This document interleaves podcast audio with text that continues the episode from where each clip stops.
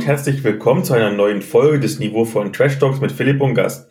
Mein Name ist Philipp, ich bin der Blogger von Nerds gegen Stefan. An meiner Seite habe ich wie immer einen ganz besonderen Gast, nämlich den Norbert. Hallo Norbert. Grüß dich, hallo Philipp. Wer bist du denn? Wer ich bin?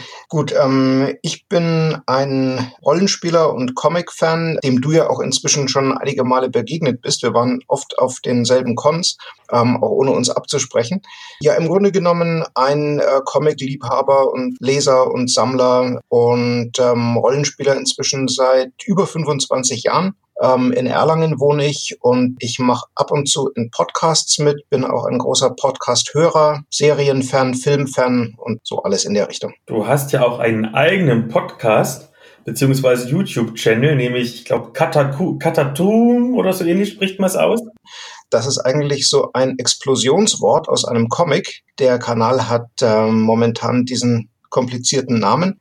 Ja, und das wäre dann Crockerthum. Crockerthum soll das heißen. Das ist ein Name, der mir da auch schon Schwierigkeiten bereitet hat, weil Facebook den nicht als Seitennamen akzeptiert hat. Deswegen steht da was mit KT. Also da habe ich von Crockerthum dann noch das K und das T übrig gelassen. Das heißt nicht Kaiserslautern, das heißt KT Geek News und Geschichten. Wenn ich das äh, nochmal etwas aktualisiere und entrümple, soll es das geben als Blog, als Facebook-Seite und als ähm, YouTube-Kanal. Genau, und da sind ein paar Videos von mir. Da ist ein Interview mit Tim Kirk drauf und so, genau. Und da berichte ich halt auch vornehmlich über Rollenspiele und Comics und halt verwandte Medien. Und für die, die das jetzt nicht mitschreiben können, wie man das schreibt, es wird in die Show Notes verlinkt werden. Mhm. Und Comics und Rollenspiele sind heute genau das Thema. Wir haben quasi einen Fokus. Und zwar mit, gerade mit einem gewissen Fokus auf das Superhelden-Thema, sowohl bei Rollenspielen als auch Comics. Aber kommen wir erst gleich zu. Denn lass uns erstmal das Thema vor dem Thema bereden. Und zwar warst du bei einer Veranstaltung, wo ich leider nicht hin konnte, weil ich erkrankt war, nämlich auf der Orcon. Wie war das denn? Oh, Orcon ähm, hat mich angenehm überrascht. Ähm, gut, dass du nochmal fragst. Ähm, das war ja vor ja, fast zwei Wochen. Genau, das war der 18. Ja. Die Veranstaltung hat am 18. bis 19. Mai in Schweinfurt stattgefunden, in dem Gebäude Frenz. Das ist dasselbe Gebäude, in dem auch jedes Jahr das Schweinfurter Fantasy Festival stattfindet, allerdings dann mit einer anderen Orga. Und im äh, Frühjahr gibt es dann immer die OrgCon. Und ich war auch letztes Jahr bei der Orcon. Da war mein Besuch noch kürzer, muss ich dazu sagen. Wusste aber noch, dass ich 2018 auf der Orcon an diesem Samstagabend noch einen ganz leckeren Burrito gegessen habe dort. Dann wollte ich mal nachgucken, ob ähm, die dann praktisch wieder das gleiche Team dort haben und ob es wieder diesen genialen Burrito dort gibt. und den gab es auch. Ja, und ich habe auf meinem Weg dahin dann auch eher unfreiwillig noch ein paar andere Ecken von Schweinfurt gesehen, weil ich nicht die, die äh, Busstrecke genommen habe wie beim letzten Mal. Ähm, aber ich, ich bin so ziemlich am Anfang angekommen an diesem Samstag, also zwischen 10 und 11. Ähm, und ich ähm, hatte mich dieses Mal nicht als äh, Spielleiter angemeldet, bin aber trotzdem auch so mit der Intention, was zu leiten, dorthin gefahren ja, dann, dann kam ich dahin und es war wieder so ein Samstag, wo ich dann die Nacht zuvor recht wenig geschlafen hatte. Und ähm, trotzdem war ich dann irgendwie noch so unter Adrenalin-Einfluss, kann man sagen. Und es war dann schon eine, eine ganz schöne Anfahrt dahin und da habe ich mir dann am Bahnhof nochmal Kaffee und, und, und Breze geholt und sowas. Und dann kam ich eben an. Genau, und dann traf ich erstmal eine ganze Menge Leute, die ich ja noch nicht kannte, weil das eine andere Orga ist als beim äh, Schweinfurter Festival. Und ich habe dann ganz normal meinen Eintritt gezahlt, mein Bändchen bekommen.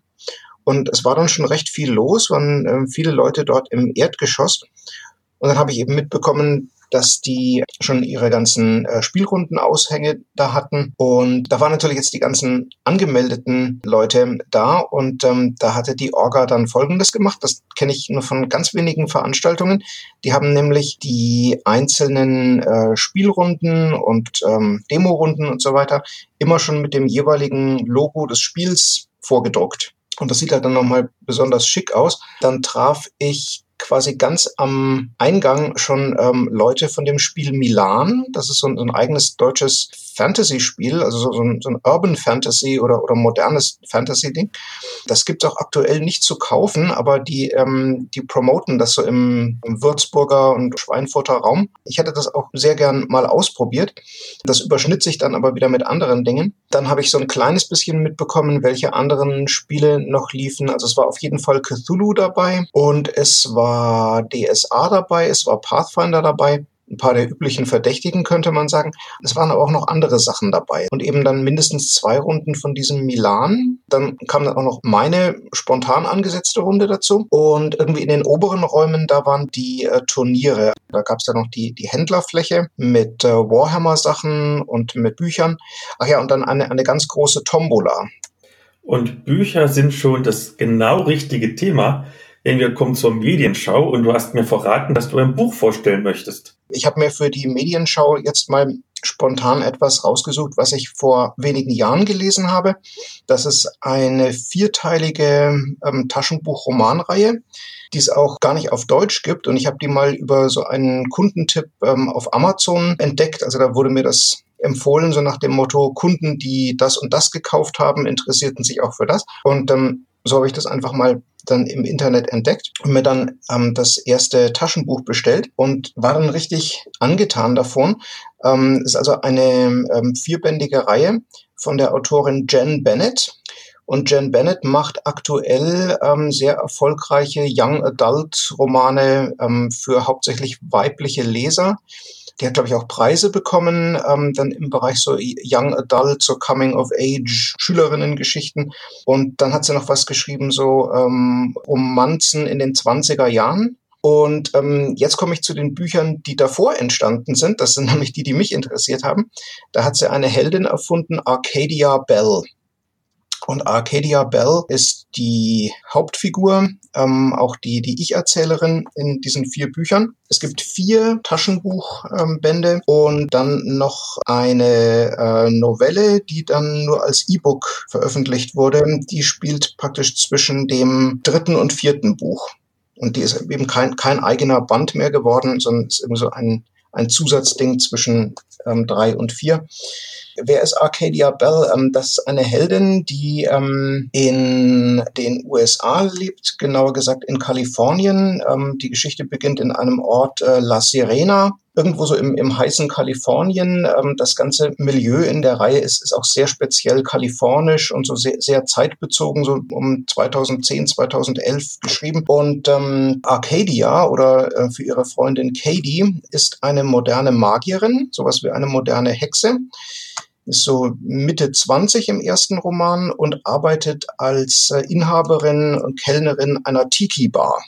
Und ich musste dann auch erstmal ein bisschen recherchieren, was die meinten mit einer Tiki-Bar. Das ist also eine irgendwie hawaiianisch, folkloristisch eingerichtete Bar mit hawaiianischen, polynesischen ähm, Kunstwerken und, und Masken. Und die hat sie gegründet äh, zusammen mit ihrer Ex-College-Freundin Kar Yi, also einer chinesischen Amerikanerin. Und diese, ähm, diese Bar hat dann die Besonderheit, dass sich dort auch ähm, also sowas ähnliches wie Dämonen treffen. Aber man darf sich das jetzt nicht so vorstellen, dass da irgendwie dann so gehörnte Horrorwesen dann so zusammen in, in einer Bar sitzen.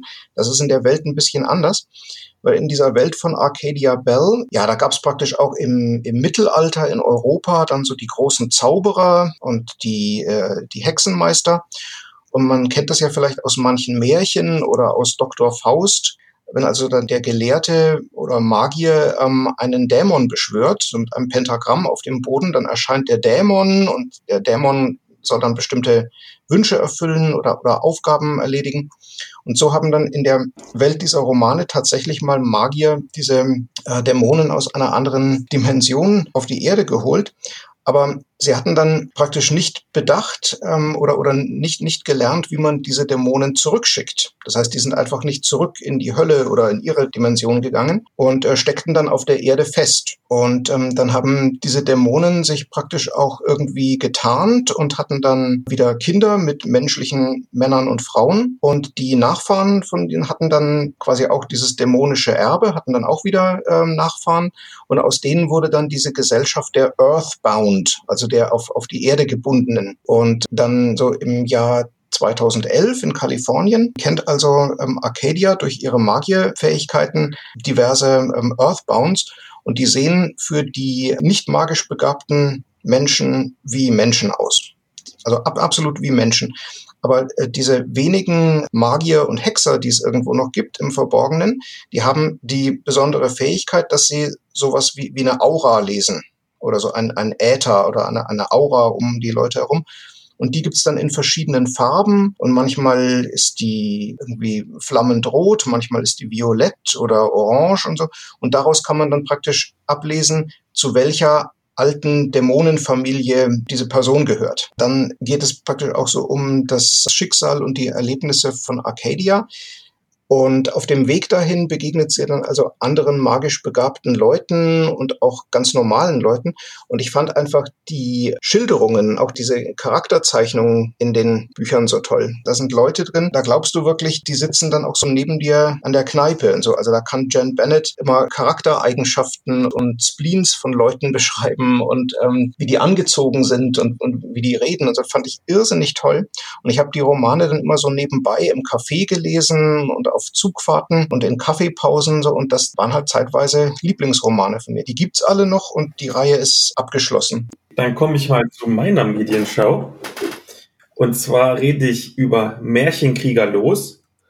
Das ist ein ähm, Fate-Setting, also für dieses universelle Regelwerksystem für ähm, ja, Geschichtenerzähler. Und das kann man sich so ungefähr vorstellen als eine Mischung aus Grimms Märchen in einem Manga-Ambiente. Das Szenario ist recht simpel. Die Grenze zwischen unserer Realität des Jahres 1870 und der Märchenwelt der Brüder Grimm ist brüchig geworden. Und mehr oder minder verwirrte Märchenfiguren, welche teilweise über Superhelden gleiche Kräfte verfügen, verschmelzen ihre Seele mit den ganz normalen Menschen, die sich gerade in einer Ausnahmesituation befinden.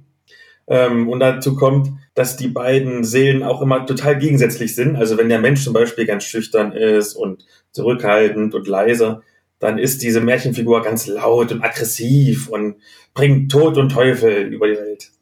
Und die Spieler und Spielerinnen arbeiten Auftrag der Doppelseelen. Das ist eine im Schloss Neuschwanstein ansässige Geheimorganisation des bayerischen Königs Ludwig II. Und die müssen bösartige Märchenfiguren wie Riesen abwehren, Räuber, Einhörner, gegnerische Geheimorganisationen. Da gibt es natürlich auch wieder viele, müssen ausspioniert werden. Und man muss im Krieg zwischen Bayern, Österreich und Preußen mitmischen. Eigentlich würde ich jetzt einfach nur sagen, das ist halt ein typisches Fate-Setting. Und wenn ich das so sage, dann weiß jeder, dass es ein Qualitätsurteil ist. Und zwar ein positives ähm, weil es gibt eine kreative Spielwelt. Das Büchlein ist sehr witzig geschrieben. Das ist mit 108 Seiten auch so ein typischer Umfang von einem Fate-Setting. Da sind alle Hintergrundinformationen drin, beispielsweise wie du einen eigenen Charakter baust, äh, mögliche Orte, wo du spielen kannst, Geheimbünde, na alles, was halt so Spaß macht. Ne? Einzige, was mir ein bisschen negativ aufgefallen ist, aber das ist meine persönliche Meinung, dieser Settingband richtet sich tendenziell eher an erfahrenere Spieler und Spielerinnen, da man gleich zwei Regelsysteme kennen muss, nämlich einmal Fate Core und dann noch Turbo Fate und weil es kein Einstiegsabenteuer gibt. Ich meine, klar, äh, es ist Fate, da schreibt sich das Abenteuer ja während der Spielrunde quasi ganz alleine, aber so ein paar Aufhänger, was man machen kann, oder so ein Beispielabenteuer hätte halt sehr geholfen, weil du orientierst dich ja doch recht stark an Grimms Märchen und du musst bei dem Setting schon ein bisschen um die Ecke denken, damit du dann auch ein richtig spannendes Abenteuer daraus machst. Und das kann Einsteiger, Spielerinnen und Spieler oder auch Spielleiter schon so ein bisschen überfordern. Aber das ist auch der einzige Kritikpunkt. Und wer sich daran nicht stört, dem sei dieses Setting wirklich dringlichst ans Herz gelegt. Ja, und nun kommen wir zum Hauptthema, dem deutschen Icons Kickstarter. Erzähl doch mal schnell ein bisschen was davon. Worum geht es? Also in dem Spiel Icons äh, geht es darum, Superheldenabenteuer, Comic-Abenteuer im Großen und Ganzen zu erleben und die äh, eben selbst zu formulieren und selbst äh, mitzufiebern mit eigenen Helden oder auch mit Helden, die man dann einem Buch entnehmen kann. Ähm, oder eben auch schon seinen bereits veröffentlichten Superhelden-Comics oder Serien und so weiter. Das Spiel habe ich quasi auf Umwegen entdeckt, Ich kann aber dazu sagen, dass ich so im Großen und Ganzen in der Nerd-Szene immer sage, ich war zuerst ein Comicleser und dann ein Rollenspieler.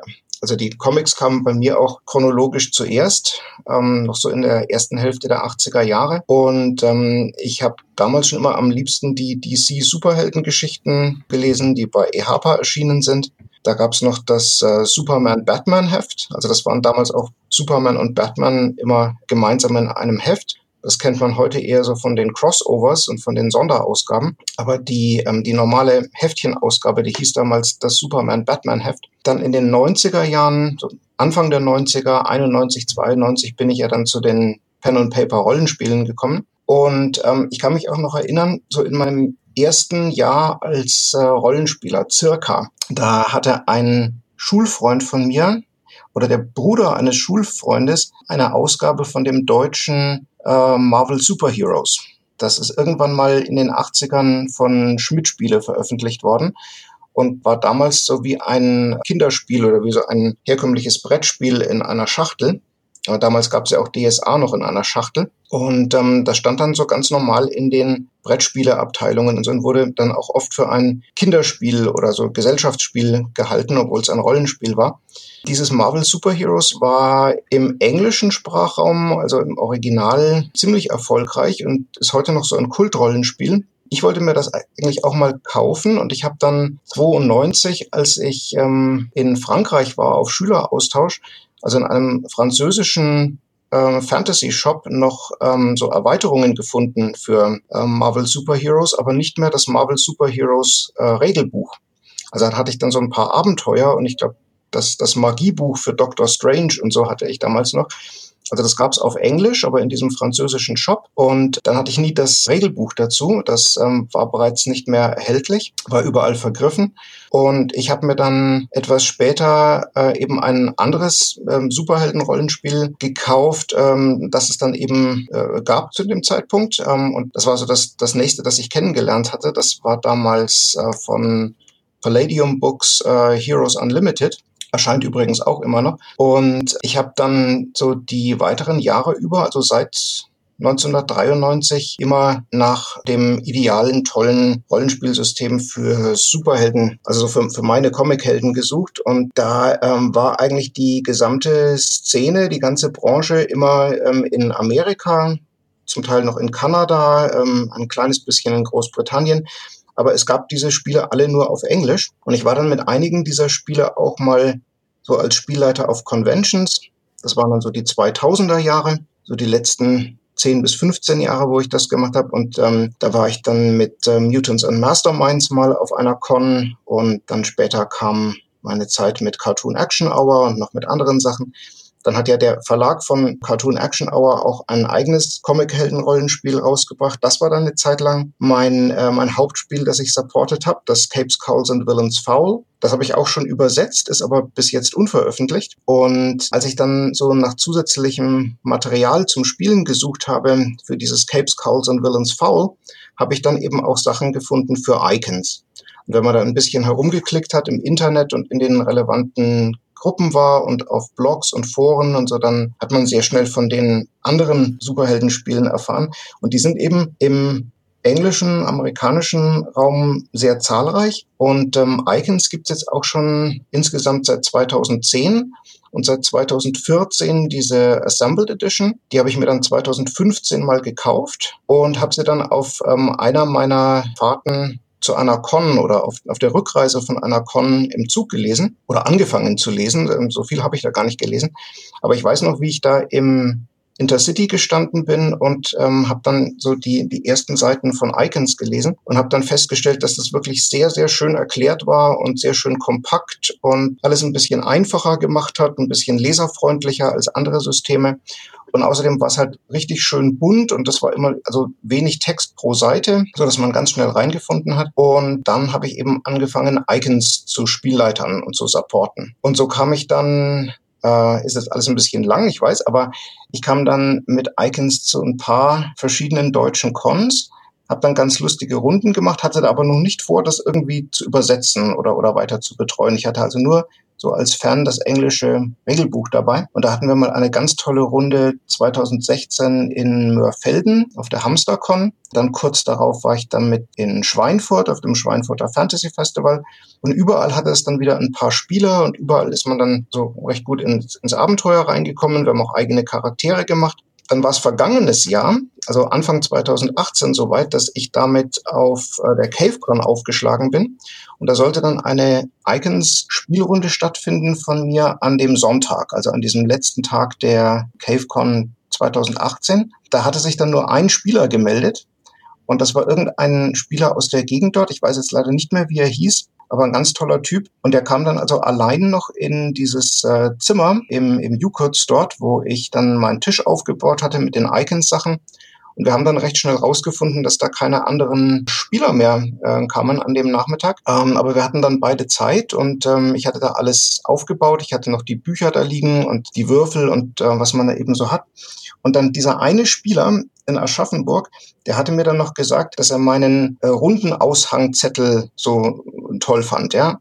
Und dann hatte ich mich noch gewundert und hat gefragt, ja, was war denn jetzt an dem Aushangzettel so toll? Das ist doch einfach nur der Aushangzettel.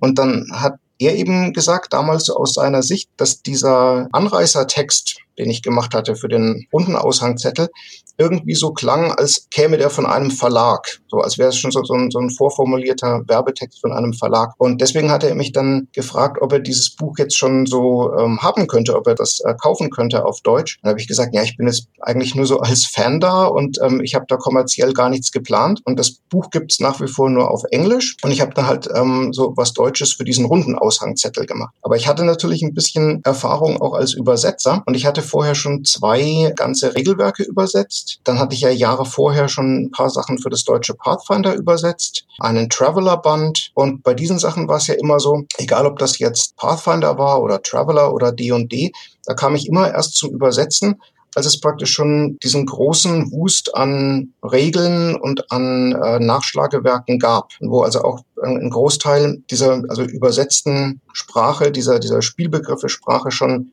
festgelegt war. Und das ist ja so, wenn man dann ein Rollenspiel übersetzen möchte, müssen ja die Attribute überall gleich heißen und die Trefferpunkte und das alles. Und wenn das einmal im Regelwerk dann so festgesetzt ist und das Ding ist veröffentlicht, dann müssen ja diese Begriffe auch in allen Folgebänden und in allen Abenteuern wieder so heißen. Und wenn natürlich einmal ein Fehler reinrutscht oder eine Ungenauigkeit, dann müsste man praktisch auch immer diesen ungenauen Begriff später wieder reproduzieren, weil ja dann das Regelbuch schon draußen ist. Bei Pathfinder und solchen Projekten gab es ja also ein ungeheuer großes Glossar, also wo man dann praktisch alle Feeds drin hatte, alle Skills, alle Zaubersachen und so weiter, dann alle Klassen und Prestige-Klassen und sowas. Und das wurde einfach immer mehr. Und dann kannst du als Übersetzer zu Hause fast nicht mehr frei übersetzen, weil du musst ja praktisch bei jedem Adjektiv und bei jedem wichtigen Nomen irgendwo bremsen und nachgucken, ob das nicht vielleicht schon in einem vorherigen Band war. Ja? Und dann natürlich die ganzen Namen der Völker, der Königreiche und was es da noch alles gibt in Fantasy-Spielen. Das wird da ganz wichtig und das muss dann alles konform sein. Und dann habe ich gemerkt, angenommen, ich finge jetzt an, Icons zu übersetzen, wäre ich dann eben in der glücklichen Ausgangslage, dass halt noch gar nichts übersetzt ist und dass auch keine anderen Übersetzer da sind und noch niemand an diesem Projekt arbeitet.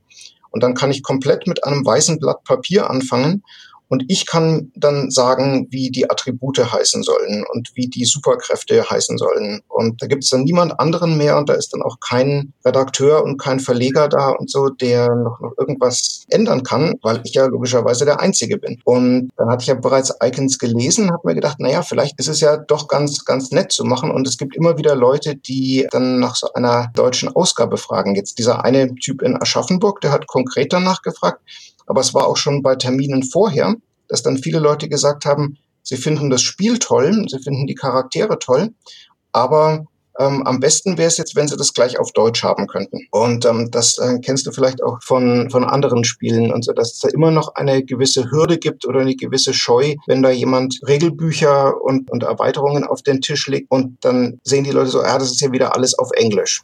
Ja, genau. Und dann war ich da, wie gesagt, mit diesem einen Fan in Aschaffenburg und wir haben uns dann noch den halben Nachmittag so unterhalten, bis dann die Con vorbei war. Und ähm, ich habe mir dann an demselben Abend, also letztes Jahr im Februar, ein paar Notizen gemacht und dann eine Excel-Tabelle aufgemacht Also so wie ich das von früheren Übersetzungsprojekten kannte, da macht man sich dann zum Beispiel eine Excel-Tabelle für die Regelbegriffe. Und ähm, ich habe einfach an demselben Abend dann ähm, da angefangen, Icons-Begriffe einzutragen. Und da habe ich mir so überlegt, ja, da brauchst du ungefähr das und das und so. Und da, da kommt dann das Kapitel mit den Kräften, dann kommt das Kapitel mit den Spezialgebieten, dann brauchst du hier noch ein bisschen und so.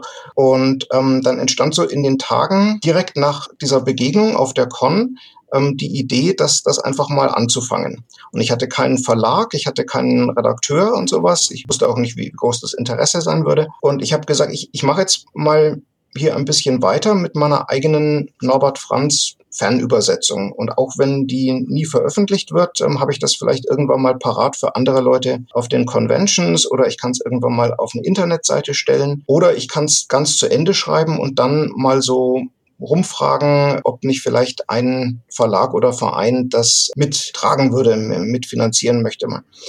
Außerdem hatte ich mir halt überlegt, dass ich zuerst übersetze und dann, wenn es fertig ist, äh, anfrage bei den Rechteinhabern, ob ich das praktisch so über meinen Ein-Mann-Verlag dann über Drive-Thru-RPG anbieten könnte. Das wäre auch noch eine Möglichkeit gewesen. Und dann ist was ganz Kurioses passiert also vergangenes Jahr ähm, im Februar. Ich, ich hatte dann ein paar Kapitel übersetzt und hatte dann auf äh, Facebook davon erzählt. Und dann hat sich ein Mann bei mir gemeldet aus Nordrhein-Westfalen und ähm, den kannte auch sonst noch niemand in der Szene. Der heißt ähm, André Boyens und ist also der Inhaber von einem Verlag ähm, Beyond Affinity. Und die haben bis jetzt keine Rollenspiele gemacht, sondern so Fantasy-Romane.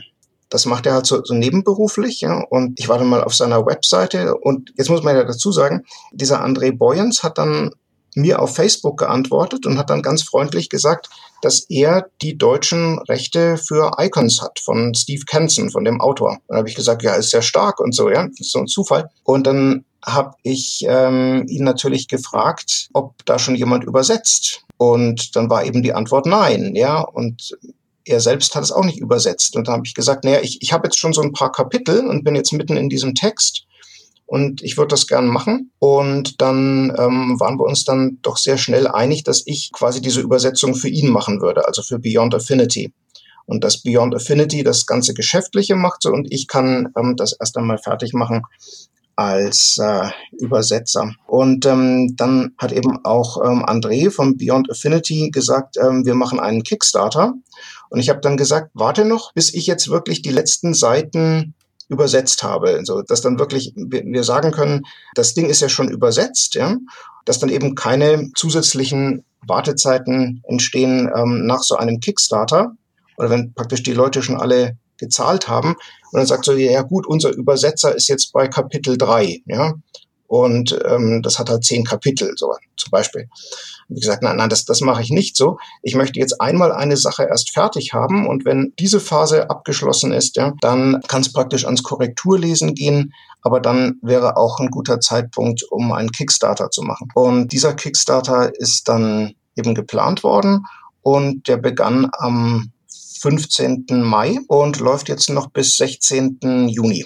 Genau, und da kann man jetzt eben dieses Spiel unterstützen. Und ähm, ich sag mal, ähm, also der Kickstarter in der gegenwärtigen Form ist ja dazu gedacht, dass wir jetzt nicht einfach das PDF ähm, machen können, ja, oder eine schön lektorierte deutsche Ausgabe, sondern eben dieses ganze Regelbuch, so um die 260 Seiten, genauso wie es auf Englisch aussieht, als PDF und als Buch. Das heißt, wenn wir auf diese Finanzierungssumme kommen, ist das das Geld, was wir brauchen für die Druckerei und Layout und so weiter. Ähm, also es geht hauptsächlich um die gedruckten Exemplare. Ich sage mal, wenn wir nicht auf die Summe kommen, wird es das Buch höchstwahrscheinlich trotzdem geben, aber dann eben erstmal als PDF. Aber es wäre eben sehr schön, das auch als gedruckte Ausgabe zu haben. Dann hätten wir genug Exemplare, dass wir damit dann in den nächsten Monaten, nächstes Jahr dann auf den Cons stehen könnten, dass die Leute eben dann mehr haben als ein PDF. Und dieses Buch sieht auch wirklich sehr schmuck aus. Also das, das gefällt mir auch. Das ist so wie, wie ein, äh, ein Comic-Sammelband, aber Hardcover. Ist auch also vollfarbig illustriert, hat diese etwas dickeren Seiten. Ja, und, ähm, und es ist sehr schön umfassend, ja, aber gleichzeitig kompakt, wie ich immer sage. Und das ist jetzt gerade so der Stand von Icons, ja. Ich sage mal, es ist ein, ein Spiel für die Rollenspieler mit äh, etwas Comic-Hintergrund oder auch für die Superhelden-Fans und die Comic-Fans, die bisher wenig Berührung mit Rollenspielen hatten. Dann kommen wir doch mal zu dem eigentlichen Spiel und fangen ganz bei dem Grundsätzlichen an. Was ist das für eine Welt? Ist es eine generische Superheldenwelt oder orientiert die sich sehr stark an der Lizenz oder hat die sogar eine Lizenz? Das ist eine sehr interessante Frage. In dem Buch äh, Icons Assembled Edition wirst du in dem Sinn keine Icons-Welt finden. Also Icons ist eben ein Spiel, das ähm, also schon existierende Comicwelten äh, nachbauen kann, irgendwie imitieren kann. Du kannst dir praktisch auch die Beispielcharaktere aus diesem Buch nehmen. Und bei allen diesen Figuren geht man praktisch schon implizit davon aus, dass es sich irgendwie um die Gegenwart handelt. Das ist auch meistens in den USA.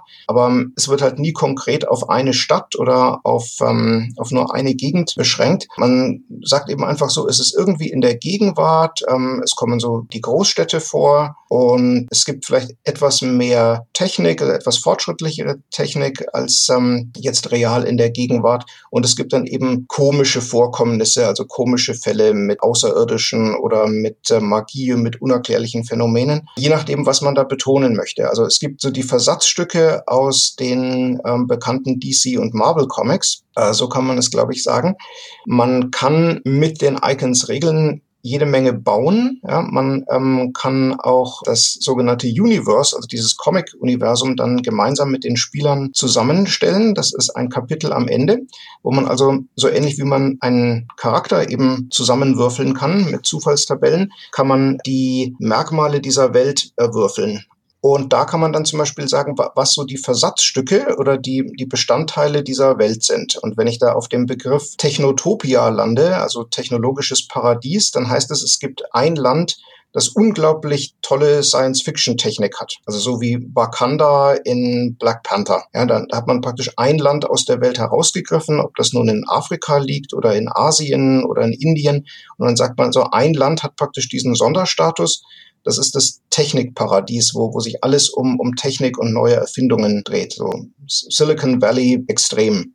Man kann aber auch ganz viele andere Begriffe finden, zum Beispiel die Superspione, dann gibt es die Superschule, also so zum Beispiel die Schule von Professor Xavier X-Man oder ähnliche Szenarien mit einer super Schule oder so einem Förderzentrum. Da gibt's ja auch wieder diverse Filme und diverse Serien so mit ganz jungen äh, Helden, die zur Schule gehen. Oder es gibt ein, eine Schule, wo man wirklich lernt, Superkräfte anzuwenden, also ohne ein Risiko zu sein oder ohne zu viel kaputt zu machen. Dann gibt es zum Beispiel so den Begriff Familie oder Familienbande. Das heißt also, da sind verwandtschaftliche Beziehungen in der Story wichtig. Ja? Oder da gibt es dann Vater, Mutter, Onkel oder so Superhelden über mehrere Generationen. Oder ist es generell irgendwie Verwandtschaft äh, ein Thema? Also die Tante May oder Ma kennt oder sowas, das sind immer Verwandte. Ja? Oder man kann sagen, mein Bruder ist in Gefahr oder mein, mein Cousin, der, der irgendwo entfernt auf dem Land lebt, der ist jetzt in Gefahr oder der wurde in einen Fall hineingezogen. Und so hat man so ein paar Stichworte und man hat auch immer mehr als einen, das muss ich dazu sagen, weil ja jeder am Tisch da mal was erwürfelt. Und da hat man dann immer ein paar dieser Versatzstücke, die heißen im Original Features. Und diese Features sind eben die Besonderheiten dieser Welt. Und nachdem das ja jede Gruppe dann auch auswählen kann und jede Gruppe sich irgendwie was zusammenstellen kann, wird wahrscheinlich auch jede Gruppe ein bisschen anders Icons spielen. Es gibt auch äh, veröffentlichte praktisch Schauplätze für Icons. Also ich habe bis jetzt noch keine Icons Welt gesehen, aber es gibt zum Beispiel die Stadt Stark City. Die hat ein anderer Verlag gemacht. Das ist praktisch so eine große Superheldenmetropole, die dann also auch so ausformuliert ist, dass man da einzelne Straßenzüge hat an die einzelnen Stadtviertel und auch nachgucken kann, welche Firmen da sitzen, welche Restaurants und Clubs da sind. Und haben die praktisch eine erfundene amerikanische Stadt komplett ausformuliert. Das ist aber ein Produkt von einem anderen Autor. Das ist also lizenziert für Icons, aber das fällt jetzt nicht unter unsere Lizenz, wollte ich sagen, weil wir nur eine Lizenz haben mit den Sachen, die von Ad Infinitum kommen. Ne? also von dem eigentlichen Icons-Autor. Ja, was gibt's noch zu sagen? Die Welt kann man also generell so ein bisschen dehnen und biegen und verfremden. Ich sage immer, es ist ein generisches, aber doch universelles Superheldenrollenspiel. Denn der Trick ist ja, dass manche Spieler vielleicht jetzt absolute Marvel-Fans sind und sagen, sie wollen das im offiziellen Marvel-Universum ansiedeln. Und da muss alles so sein wie in Marvel Comics, die sie gelesen haben.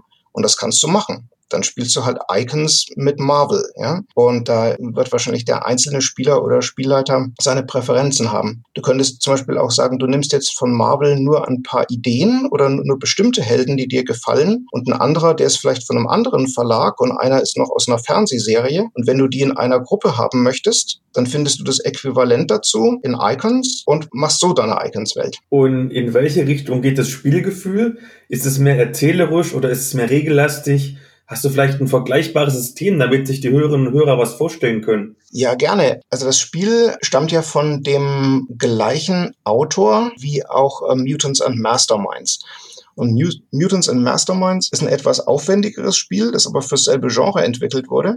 Und das war eine Version dieser D20, also praktisch D und D abgeleiteten Regeln. Und dann nach einer gewissen Zeit wollte der Autor eben noch ein paar andere Sachen ausprobieren mit anderen Würfeln und dann sowas gemacht wie eine stark verschlankte Version seiner bisherigen Sachen und ist dann weggegangen von dem 20-seitigen Würfel und diesen D&D-artigen äh, Mechanismen und hat sowas gebaut wie den kleinen Bruder davon mit sechsseitigen Würfeln. Und es gibt ähnlich wie in äh, anderen Spielen Attribute, es sind äh, sechs an der Zahl. Da haben ja auch viele Leute gesagt, ja, sechs Attribute, das ist ja wie D und D. Aber es sind halt nicht die D und D-Attribute. Das ist ein bisschen anders gelöst. Ja. Zum Beispiel ist das erste Attribut in dem Block ja gleich das Kampftalent, also das Prowess, und das ist praktisch die Nahkampffähigkeit. Ja? Das ist deine Befähigung oder de deine Begabung im Nahkampf, also um Prügeleien zu machen oder Nahkampfwaffen zu führen. Und ähm, dann kämen dann Koordination, Stärke, Verstand, Achtsamkeit und Willensstärke. Ich sage jetzt auch schon mal die deutschen Begriffe. Und diese Attribute äh, laufen mit einem äh, System von eins bis zehn. Ähm, dieses Zehner-System zieht sich dann noch durch das ganze Buch, durch das System Icons.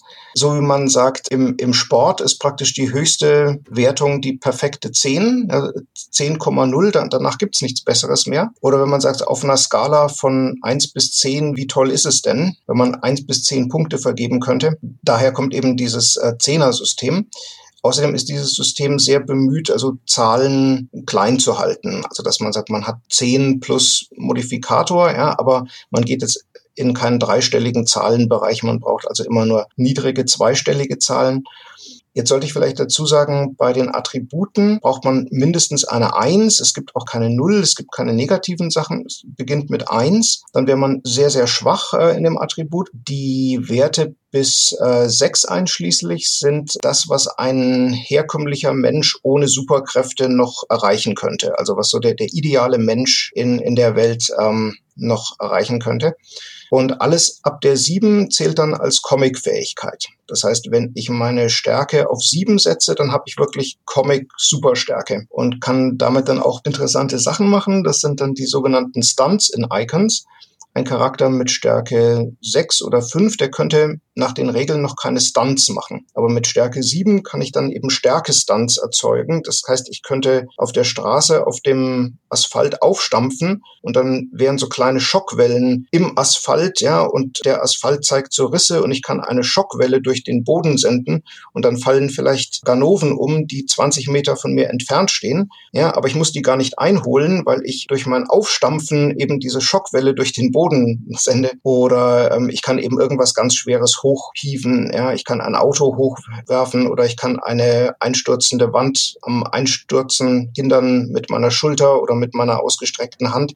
Das wäre eventuell ein Stärke-Stunt. Und das kann ich dann eben mit jedem Attribut machen. Es gibt dann eben super Verstand und super Willensstärke. Und ähm, zu allen finden sich dann auch ganz nette Beispiele in dem Buch. Man addiert zum Spielen immer einen W6. Das heißt, das rückt das Spiel natürlich in die Nähe von anderen so Einwürfelsystemen, also wo ich einen W20 addiere oder einen W10. Ähm, irgendwo später in dem Buch wird dann nochmal eine Variante erklärt, wo man mit zwei W6 äh, spielen würde, aber es sind handelsübliche sechsseitige Würfel. Ähm, es wird ganz stur das Augenergebnis auf dem Würfel zu dem Wert addiert und davon abgezogen wird dann die Schwierigkeit.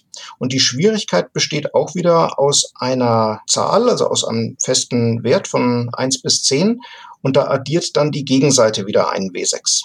Das heißt, du hast irgendeine Konstante plus W6 und die Gegenseite oder der Spielleiter hat auch wieder so eine Konstante und einen W6. Und das, was dann übrig bleibt, ist das eigentliche Ergebnis. Und das geht dann praktisch von massiven Erfolg bis massiven Fehlschlag. Das ähm, gibt es, glaube ich, auch in einer Reihe von anderen Systemen. Ich habe es mal im äh, Doctor Who-Rollenspiel gesehen, da gibt es so ähnliche Dinge. Da gibt es, glaube ich, noch mehr Abstufungen. Hat natürlich dann gewisse Eigenheiten, dann das, das Doctor Who-Spiel.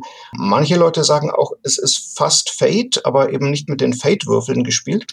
Die Attribute sind, glaube ich, noch so das Traditionellste an dem Spiel. Daneben hätte man dann anstelle von Skills sogenannte Spezialgebiete. Die sind also schon etwas freier als Skills. Dann gibt es so in Anführungszeichen, sage ich mal, vorgeschriebene äh, Kräfte. Also die Kräfte stehen in einem eigenen Kräftekapitel aufgelistet, aber die kann man dann noch frei ausschmücken. Oder wenn man zum Beispiel Energiestrahlen verschießt als Superheld, dann schreibt einem das Buch nicht vor, wie diese Energiestrahlen aussehen oder wie weit die fliegen oder wie, wie weit sie effektiv sind. Und wenn man sagt, man möchte jetzt unbedingt blaue Energiestrahlen in dem Comic, die sollen immer blau aussehen oder die sind blau und weiß, ja, oder ich habe zwei unterschiedliche Farben mit unterschiedlichen Effekten, dann entscheidet das der Spieler. Oder wenn man sagt, so diese Energiestrahlen, die sind gezackt oder die können um die Ecke schießen oder die sind eher wie eine Welle oder wie ein Streifen und so. Dafür gibt es dann keine Regeln. Dann gibt es noch Fate-ähnliche Elemente. Das sind Dinge, die inzwischen in viele Rollenspiele Einzug gehalten haben. In Icons spricht man davon Eigenschaften äh, von den Qualities. Und so hat er einen Spielercharakter zu Beginn auf jeden Fall drei Eigenschaften. Die stehen also nach den anderen Dingen auf dem Charakterblatt. Das Schöne ist immer an Eigenschaften, die kosten keine Punkte, die haben keine Zahlenwerte, sondern die stehen eben einfach da. Das sind Dinge, die dich näher beschreiben, die dich irgendwie definieren oder es können Aussprüche und Zitate sein oder eben gewisse Eigenheiten. Ich habe es kürzlich wieder ein paar Spielern erklärt. Die sind auch davon ausgegangen, dass das was ganz Kniffliges sein könnte, aber das sind einfach kleine, kurze Sprüche oder so kleine Zusatzinformationen, zum Beispiel der Mitternachtsdetektiv oder sowas. Das ist ein Klischee oder ein Beiname. Das kann in Icons auch eine Eigenschaft sein. Oder wenn ich sage, der letzte Sohn Kryptons oder der Sohn Thors oder sowas, der Verteidiger von Asgard und so. Das ist ein Beiname oder ein Titel.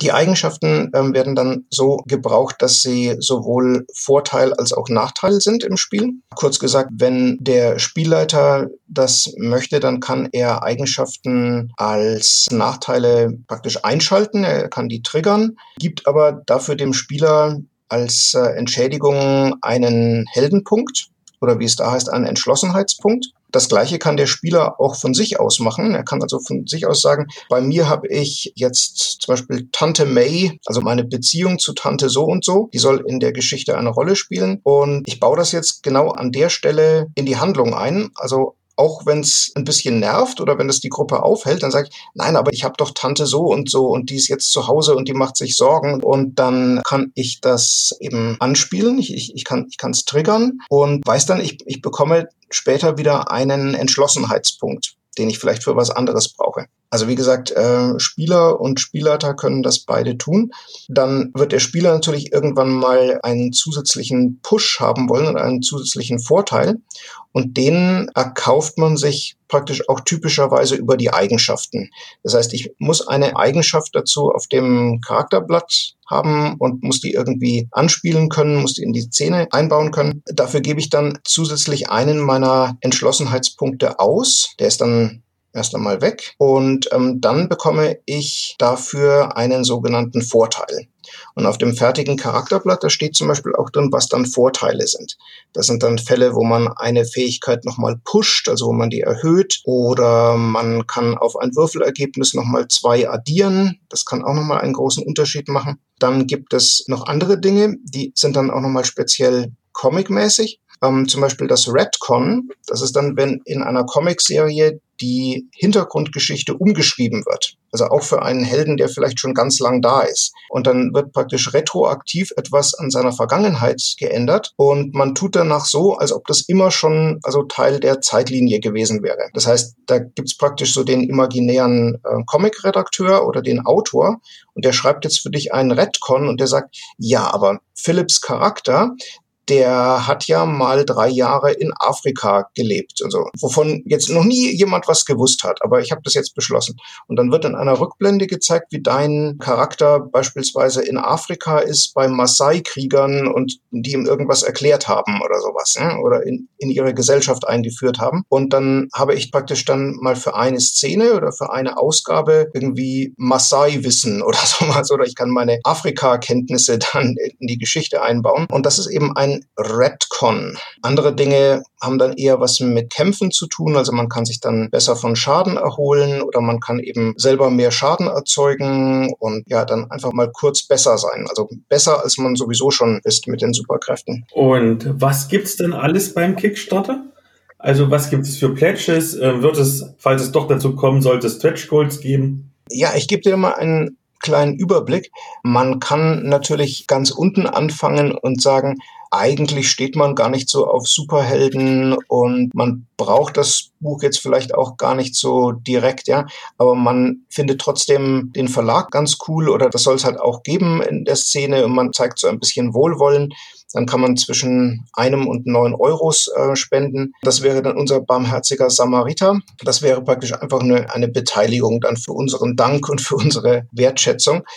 Die Spieler, die wirklich was haben wollen, können für 10 Euro pledgen, können ähm, die 10 Euro Stufe wählen. Da steht dabei, digital ist besser. Ähm, das heißt einfach, man bekommt das PDF, wenn es fertig ist, voraussichtlich im Dezember. Wir wollen das ungefähr in der Weihnachtszeit fertig haben. Ähm, außerdem alle News und Updates und dazu wird es dann kleine Startabenteuer geben, ein paar Einsteigerinformationen, Charakterbögen, also die gibt es dann auch nochmal als PDF und das ganze Assembled Edition Buch als PDF.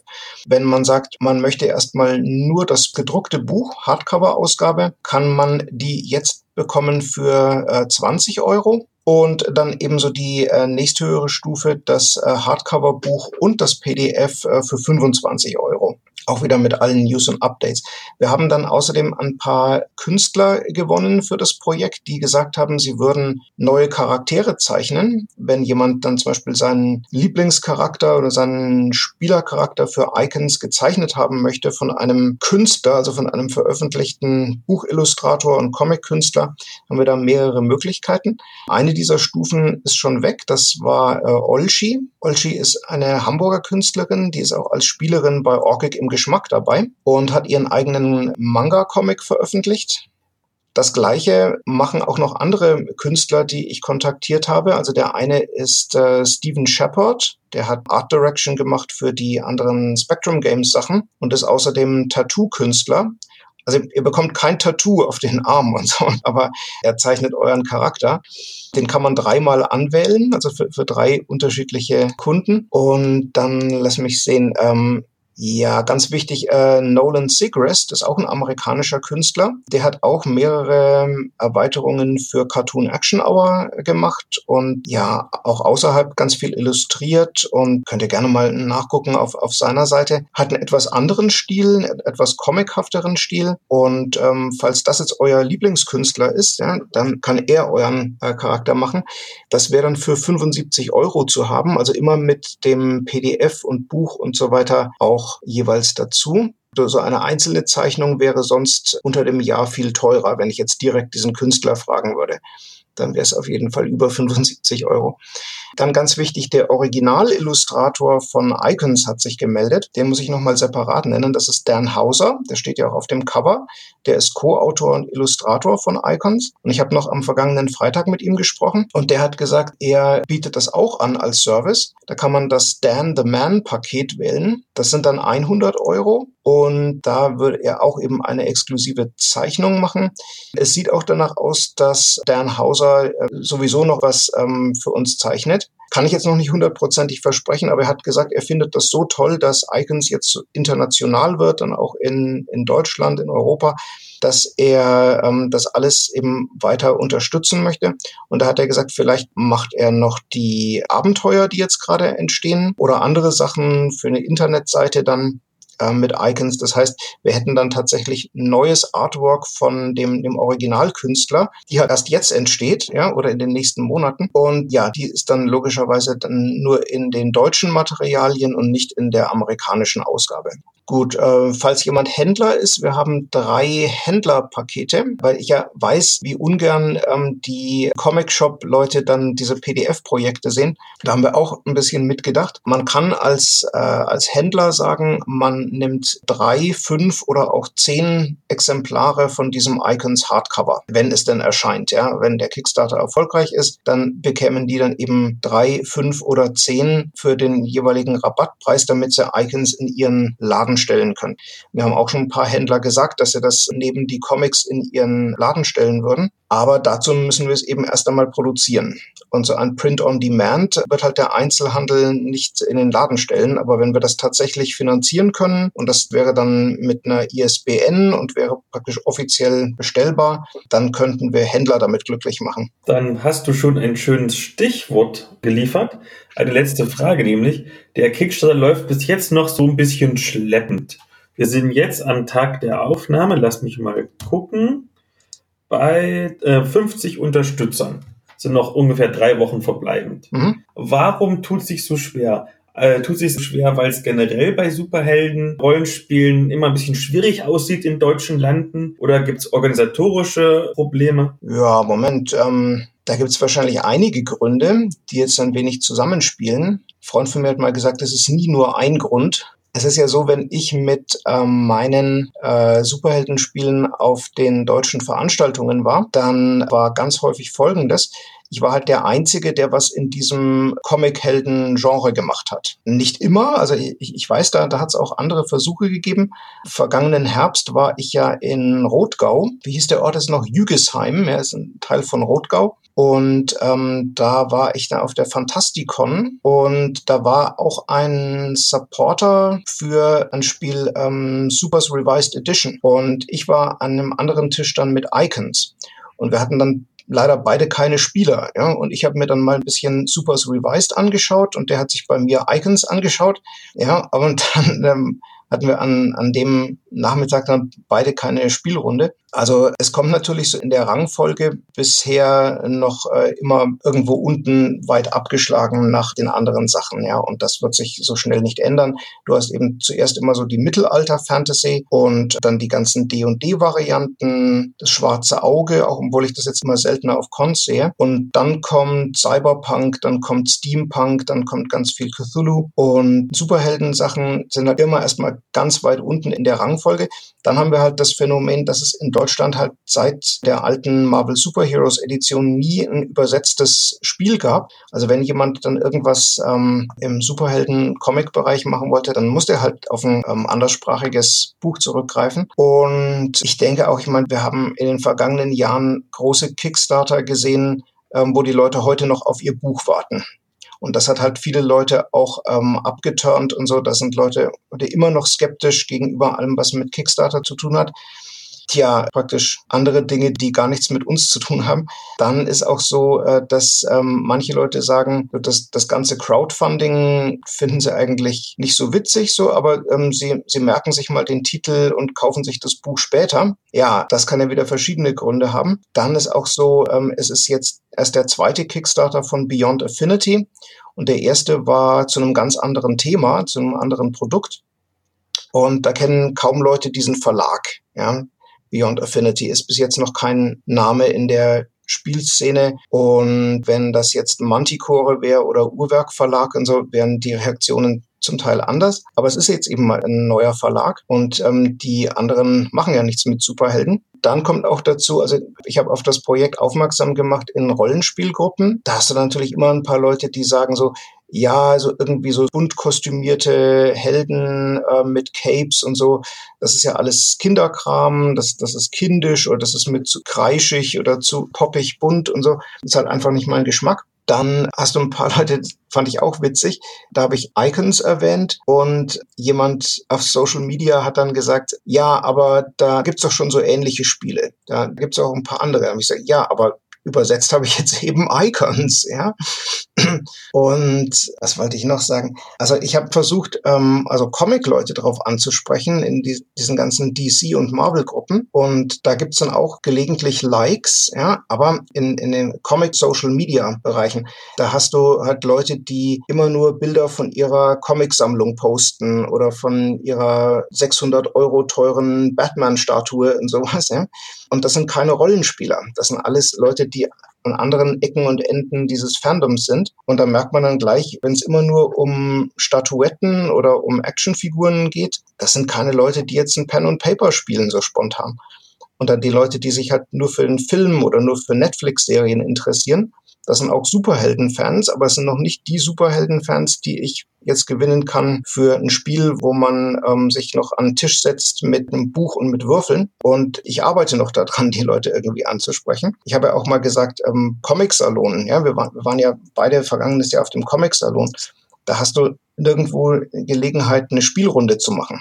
Da hätte ich eventuell auch schon gerne was mit Icons gemacht. Ist dann aber alles praktisch verschoben worden, ja, weil natürlich bei der Veranstaltung die Künstler, die Zeichnungen und dann halt so Signings und Autogrammstunden im Vordergrund stehen. Und das ist recht schwierig mit Pen und Paper irgendwie zu punkten. Was wollte ich noch sagen? Also wenn ich persönlich irgendwo vor Ort bin, ja, sind die Reaktionen teilweise ganz anders als im Internet. Wenn man jetzt auf den Kickstarter guckt, dann denkt man ja, es gibt gibt in ganz Deutschland nur 50 Personen, die das kaufen würden. Ja, aber das müssen mehr als 50 sein, weil ich war jetzt auf ähm, etlichen Veranstaltungen, halt in Bayern und in Baden-Württemberg, in, in Hessen und so weiter. Und wenn ich persönlich da bin und persönlich dieses Buch vorführe und sage, ja, das ist aber ganz einfach und schauen, da kannst du das machen und da hast du hier noch einen Effekt und das ist so toll und du kannst alle deine Lieblingshelden spielen, dann sagen durchaus die Leute, ja, das stimmt und, und das klappt und das ist ein tolles Spiel. Jetzt neulich in Schweinfurt zum Beispiel, da bin ich noch spontan hingefahren da war meine Runde noch nicht mal angemeldet und da kamen dann sogar Leute, die von der Orga waren, bei der Orcon. Und da hat einer dann extra noch seinen äh, Kassendienst getauscht, weil er unbedingt mal Icons mitspielen wollte. Und er hätte eigentlich halt die Kasse da gemacht auf der Veranstaltung und hat dann noch mit einem getauscht, dass er halt dann mal ein paar Stunden bei mir spielen konnte. Und wir hatten dann so eine lustige Runde und die haben dann gesagt, ja, das müssen wir unbedingt weitererzählen und mit dem System könnten wir ja auch noch andere Sachen machen. Ähm, der eine hat dann gesagt, ja, da, da habe ich schon so ein anderes Setting, irgendwie mit UFOs und so. Und da gefällt mir das System nicht, aber das könnte ich jetzt kombinieren mit Icons und sowas, ja. Und da bin ich natürlich immer ganz froh, ja, wenn die Reaktionen so ausfallen. Das heißt also, wenn ich persönlich irgendwo erscheine, dann kann ich das Spiel auch irgendwie besser darstellen oder besser vermarkten.